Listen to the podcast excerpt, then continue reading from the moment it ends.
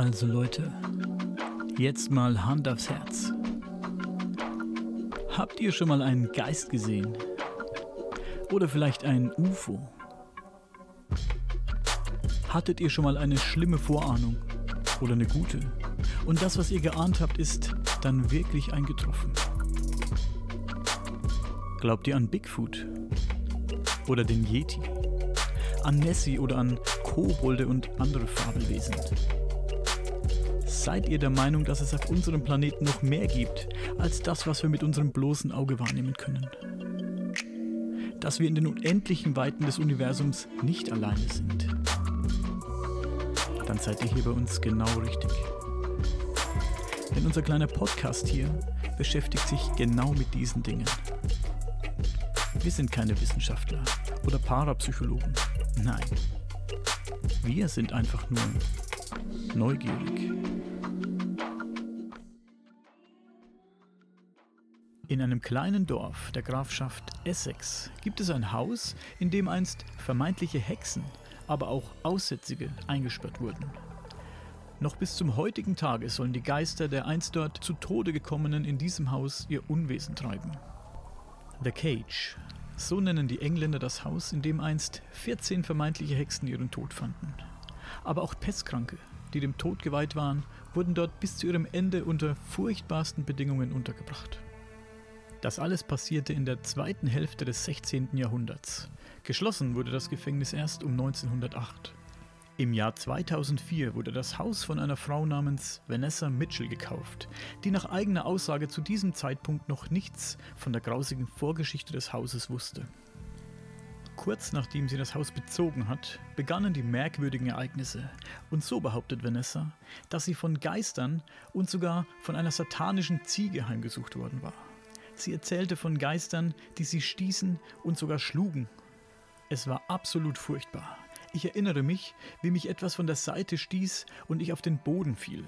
So Vanessa in einem Interview. Ein anderer schrecklicher Vorfall begab sich, als Vanessa im Bad vor dem Spiegel stand und ihre Zähne putzte. Irgendetwas schlug ihr auf den Rücken. Zu dem Zeitpunkt war sie ganz alleine in dem Haus. Und auch Blutspritzer sollen wie von Geisterhand auf dem Fußboden aufgetaucht sein. Weiter berichtete Vanessa, dass sie während ihrer Schwangerschaft sogar einmal von einer unbekannten Kraft übernommen worden sei. Nach einem furchtbaren Ereignis hatte Vanessa genug und entschied sich, das Haus für immer zu verlassen. Ich glaube ehrlich, dass das Haus verflucht ist. Trotzdem habe ich dort einige Jahre meines Lebens verbracht. Als ich eines Tages eine große dunkle Gestalt zwischen mir und dem Kinderbett gesehen habe, hat es mir endgültig gereicht. So Vanessa Mitchell in einem Interview. Vanessa erzählt weiter, in dem Haus ist irgendetwas Böses, Dämonisches am Werk. Was immer es auch ist, es hält dort viele Seelen gefangen. Es kommt selten vor, dass ich zu dem Haus zurückkehre und ich vermeide es, das Haus zu betreten, denn ich weiß, was auch immer darin ist, es erkennt mich. Ich habe die besten paranormalen Ermittler, Hellseher und auch Medien beauftragt, die dort gefangenen Seelen zu befreien. Aber keinem ist dies gelungen.